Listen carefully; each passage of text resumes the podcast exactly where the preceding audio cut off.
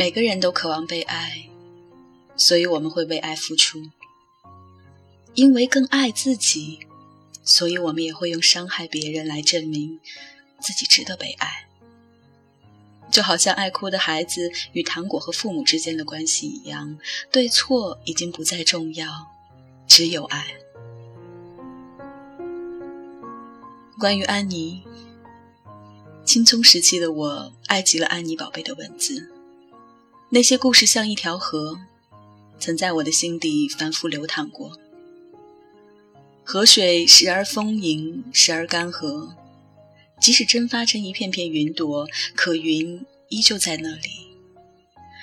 不知道什么时候就会下落，像车窗上的旧痕迹。在遇到雨天时，泥泞的路线一下子就变得十分清楚了。只是一条很平淡的河，它流淌的时候，你不知道它会带来什么，或者带走什么。它只是经过。安妮宝贝这个巨蟹座的女生，我一直想象着她的模样，应该有着一头浓密的、犹如海藻般的黑长直的头发，时而披散，时而编成两股茁壮的麻花辫子，随意的摆放在胸前。穿纯棉质地的白色衬衫，碎花的裙摆迎风轻拍在裸露的小腿肚上，光脚穿白色球鞋。就那样，波澜不惊地站在人群中，笑起来鼻子会微微皱起，应该还有两颗不易被发现的小小的虎牙。就像他故事里的女人一样，白天是纯棉白的天使，黑夜是蕾丝黑的妖精，爱的认真，义无反顾，随心所欲，哪怕最后遍体鳞伤。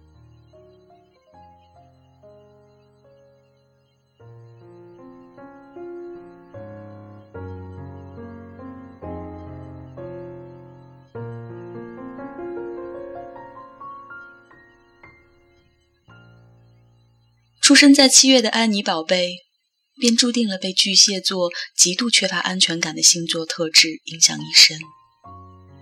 巨蟹座的人，这一生都在渴望爱、寻找爱、验证爱。只可惜世界上没有谁会毫无保留的去爱除了自己之外的第二个人。每个人都有属于自己的生活梦想，每个人。都渴望遇到那个帮他圆梦的盖世英雄。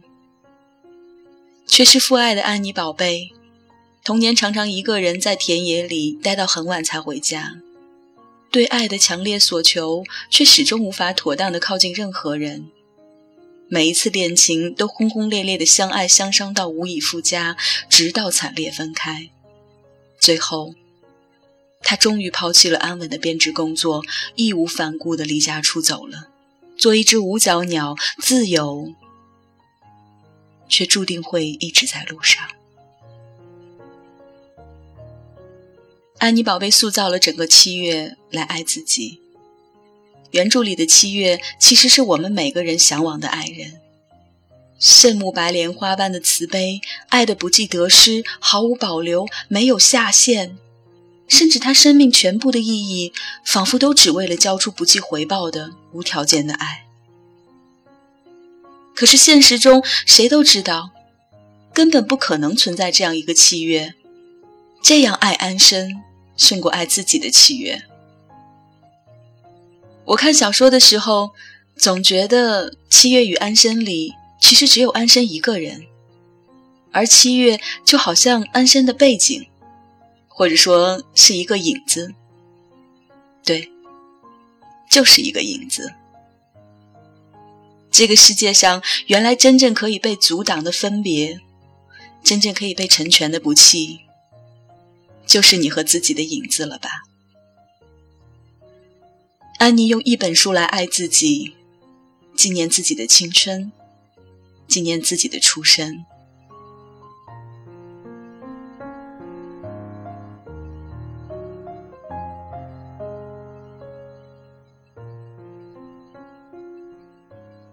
关于爱恨，从深度心理学的角度来看，所有的爱情关系本质上都是亲子关系。爱，一方面让我们有机会再次体会童年的美好，另一方面，让我们有机会去修复成长中留下的伤痛。所以，我们每个人的内心深处，对于爱，都有着两个终极的目标：被爱人无条件接纳，成为爱人心中居于首位的最重要的人。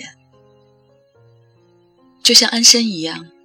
安妮宝贝的小说主人公们，似乎都有着一个充满缺憾的童年。那些爱的缺失，最终成为了心里永远无法弥补的伤口。总有一些阴郁的东西，会让幸福成为只是照射在脸上的温暖阳光，瞬间就化为阴影。于是，在成年以后，对于爱和所有温暖的生活。始终都怀有一种深深的患得患失，会始终觉得心里藏着眼泪，于是发现自己写下的每一个字，原来都是写在水中的字。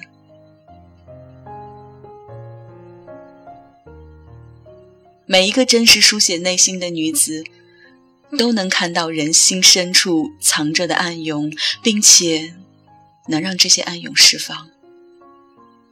当七月第一次把安生领回家，他们之间的命运就注定纠葛不清。安生爱七月，所以会抢过七月手中的包子皮儿，把馅儿留给他；所以会在第一次拥有自己的小出租屋后，倾其所有帮七月买衣橱；所以会因为担心佳明爱上自己而执意踏上远行的火车。我一直都让着你。就像没有喜欢吃鱼头的妈妈一样，我羡慕你有我的人生，但是我不会和你抢。就算万水千山走遍，练就一身混吃喝的本领；就算住不起星级酒店，就算再结局窘迫和尴尬，我为你所有的付出，也依旧会是我的倾其所有。所以，就算到最后你误会了我的初衷，辜负了我的爱，我恨你，但我也只有你。七月爱安生，所以会在安生第一次去他家吃完晚饭后，执意留他过夜；所以会在安生为自己筹划衣橱的时候，只是担心他未来的日子要怎么过。所以会在知道了有关佳明的一切真相以后，独自流泪，难过着自己最终无法爱安生，像爱自己一样多。所以，就算到最后你割裂了我的爱情，背叛了你的初衷，我恨你，但我也只有你。最后。当安生拿着七月的死亡通知单的时候，起初他依然倔强。他说：“我节哀个屁呀！”然后分明已经听到哽咽的声音了，他却依旧倔强地说：“我才不签呢，我又不是他亲属。”在此之前，他和七月的每一次互撕，他都没有哭，只是静静的等着七月结束。七月趾高气扬地说：“你所有的一切都是我给你的。”安生也只是安静地说：“我们怎么会变成这样？除了前三次的倔强，最后一次是一种释然。面对七月的死，终于，安生泣不成声。他们才是彼此灵魂的伴侣，爱过恨过之后。”都比不过唯一拥有。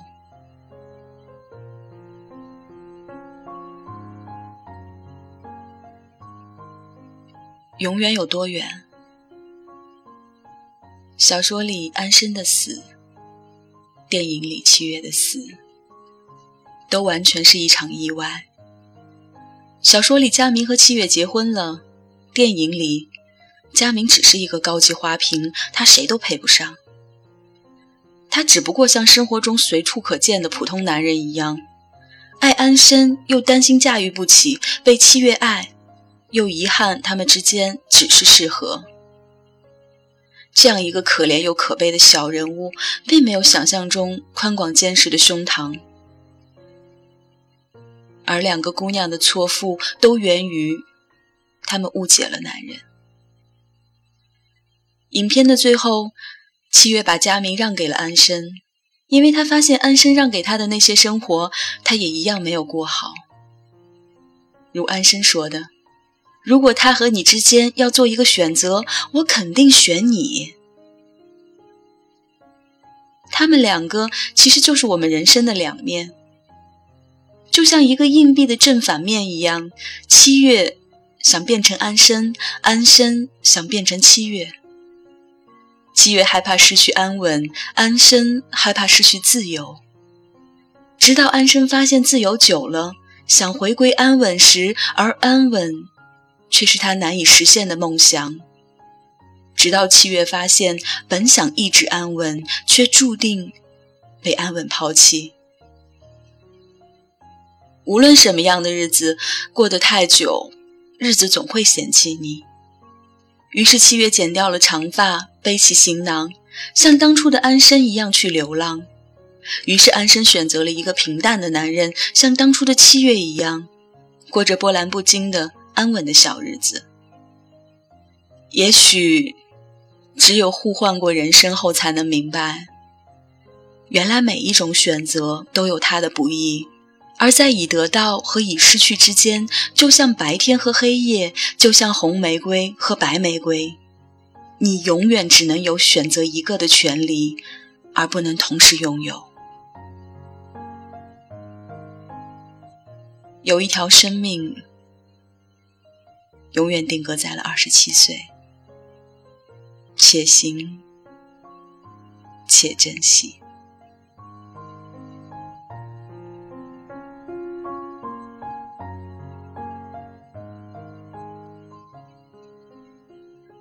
写在最后。二零一四年六月十六日，我深爱的安妮宝贝改名庆山。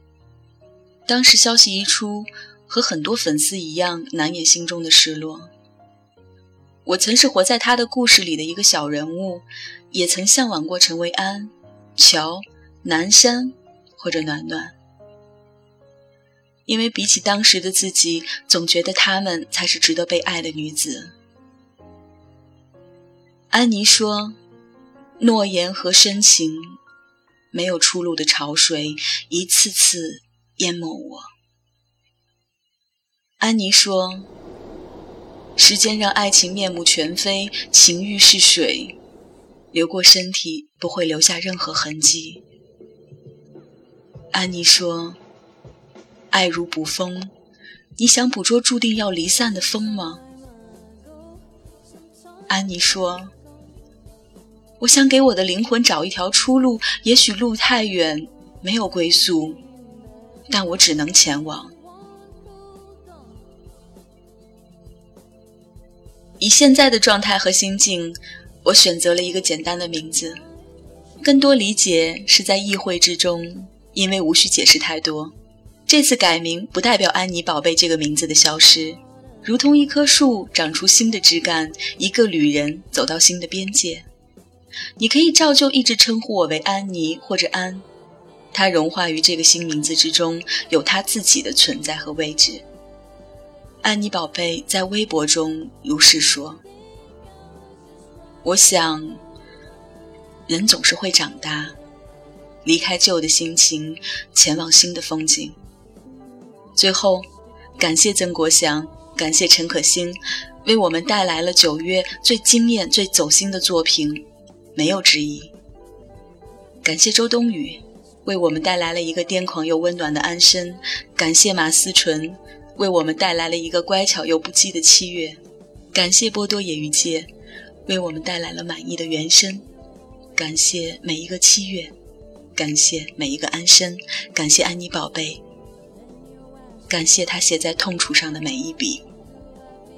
祝安好，二零一六年九月二十九日午夜。